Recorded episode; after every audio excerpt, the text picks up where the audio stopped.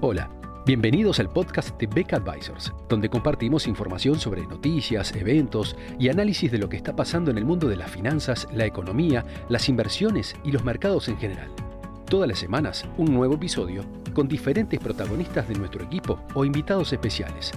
En Beck Advisors, nuestro objetivo es acercar a nuestros clientes las alternativas más convenientes para lograr sus objetivos financieros.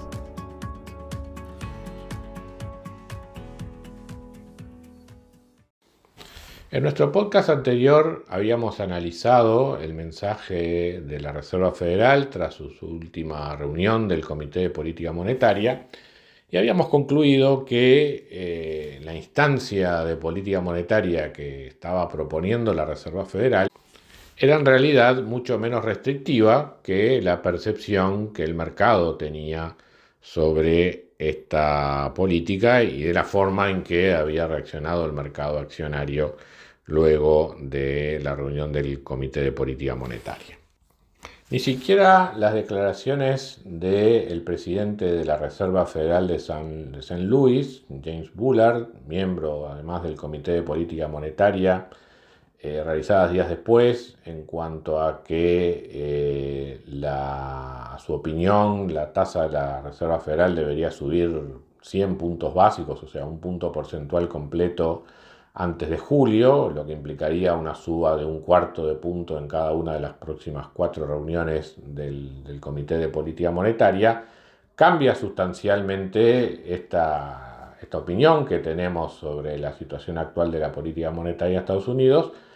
dada la magnitud del cambio que ésta debería tener para frenar realmente los fundamentos eh, del proceso inflacionario que actualmente se vive en ese país. Por lo tanto, eh, dado que estamos viendo una política monetaria en realidad mucho más flexible que, lo que es el consenso del mercado, ¿qué consecuencias tiene, a nuestro parecer, sobre la evolución de la inflación y el comportamiento del mercado accionario? Con respecto a la evolución de la inflación, creo que básicamente podemos plantear dos escenarios. Un escenario benigno,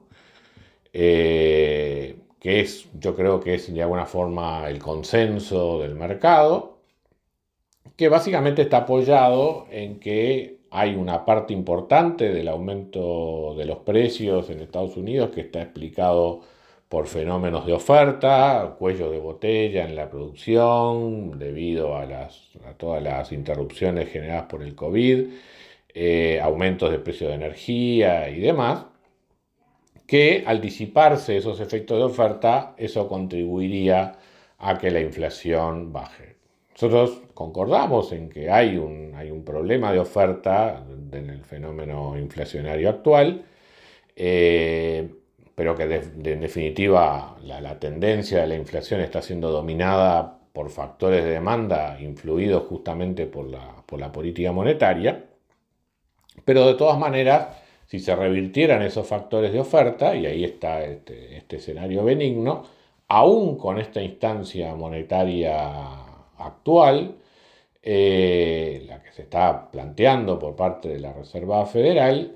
eh, la inflación podría bajar. No tanto como se espera en, el mercado, pero sí quizás terminar el año 2022 en un entorno de 4, 4 y algo por ciento anual, lo cual podría ser visto por el mercado como que eh, está progresando, digamos, la, la, Reserva Federal en su lucha contra la inflación y eventualmente eso le da cierto crédito o cierta credibilidad a, la autoridad monetaria norteamericana como para, para, continuar con este movimiento gradual, digamos, de, suba de tasa de interés eh, en, los, los, próximos tiempos.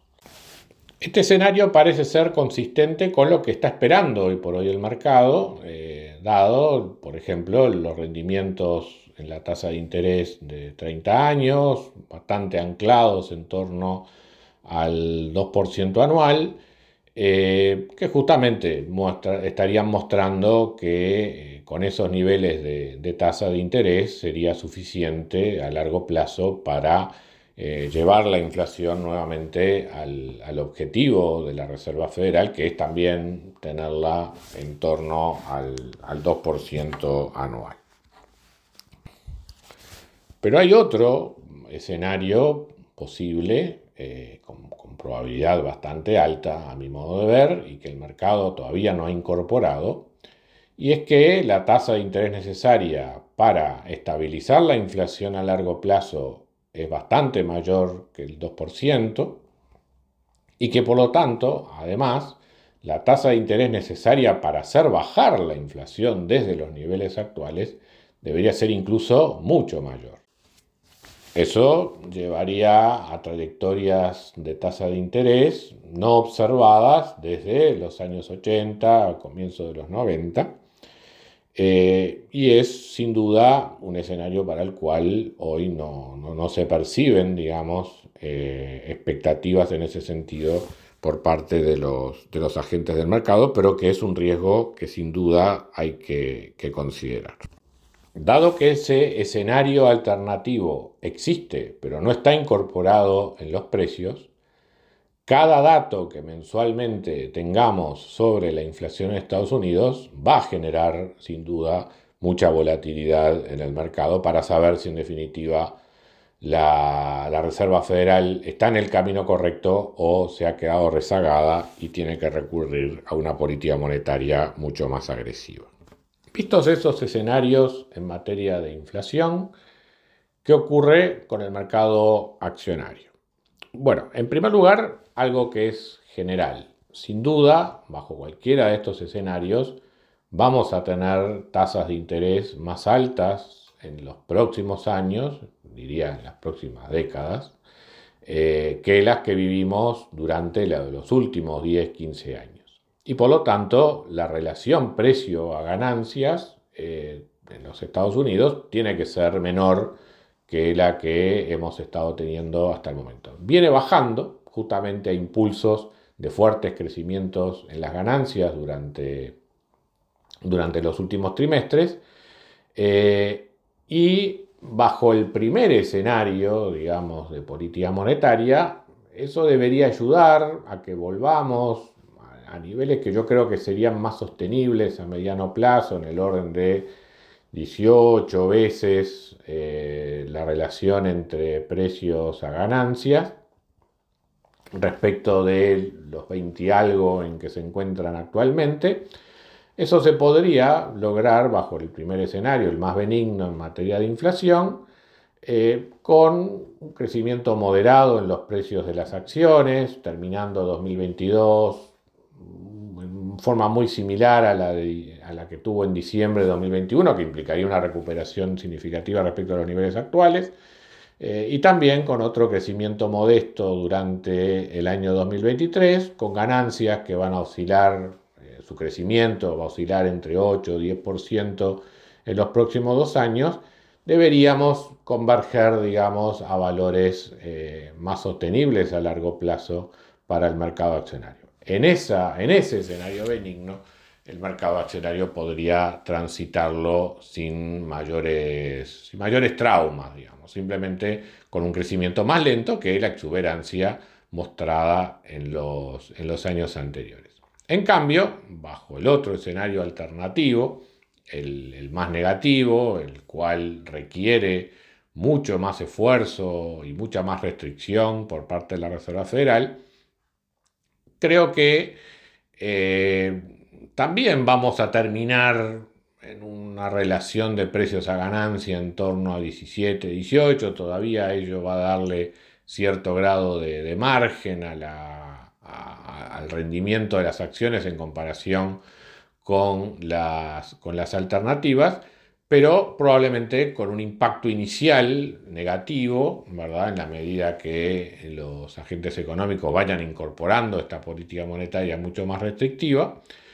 Y luego, sí, una, recuperación posterior también probablemente vigorosa, un proceso similar al que vivió justamente el mercado accionario en los años 80, entre el inicio de la política monetaria agresiva de Paul Volcker y la, reducción en los beneficios generados por la reducción en la inflación posteriormente. En todo caso, la, respuesta del mercado accionario sin duda va a ser mucho más resistente que la de la renta fija. La renta fija tiene todo para perder en cualquiera de los dos escenarios. El escenario benigno, que supone un menor aumento de tasas a largo plazo, pero que también mantiene la inflación más alta durante más tiempo, eh, los rendimientos de, la renta fija se los come la, la inflación. Y si fuéramos a un escenario de política monetaria más agresiva, claramente las caídas de precios en el mercado de bonos serían incluso mucho más significativas que en el mercado accionario, porque el mercado de realmente no está incorporando para nada la posibilidad de una política monetaria mucho más agresiva por parte de la Reserva Federal. Así que con ese balance terminamos este podcast manteniendo lo que han sido hasta ahora nuestras previsiones. Es decir, eh, en este escenario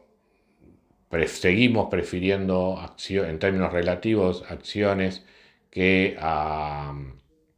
que renta fija y dentro de acciones, sin duda, aquellas que pagan dividendos y que de alguna manera tienen una duración menor porque no están apostando a crecimientos más altos en el futuro, son de alguna manera las mejores alternativas para estar posicionado y resistir lo que puedan ser alzas en la tasa de interés en los próximos años. Muchas gracias a todos por escuchar otro episodio del podcast de Beck Advisors. Te invitamos a compartir este podcast con tus amigos, colegas, dejarnos tus comentarios o reviews y seguirnos en nuestras redes sociales Instagram, Twitter, LinkedIn y también nuestro canal de YouTube. Visítanos en nuestro sitio web becadvisors.com para leer nuestros informes, reportes y conocer más sobre nosotros. Hasta una próxima entrega y muchas gracias.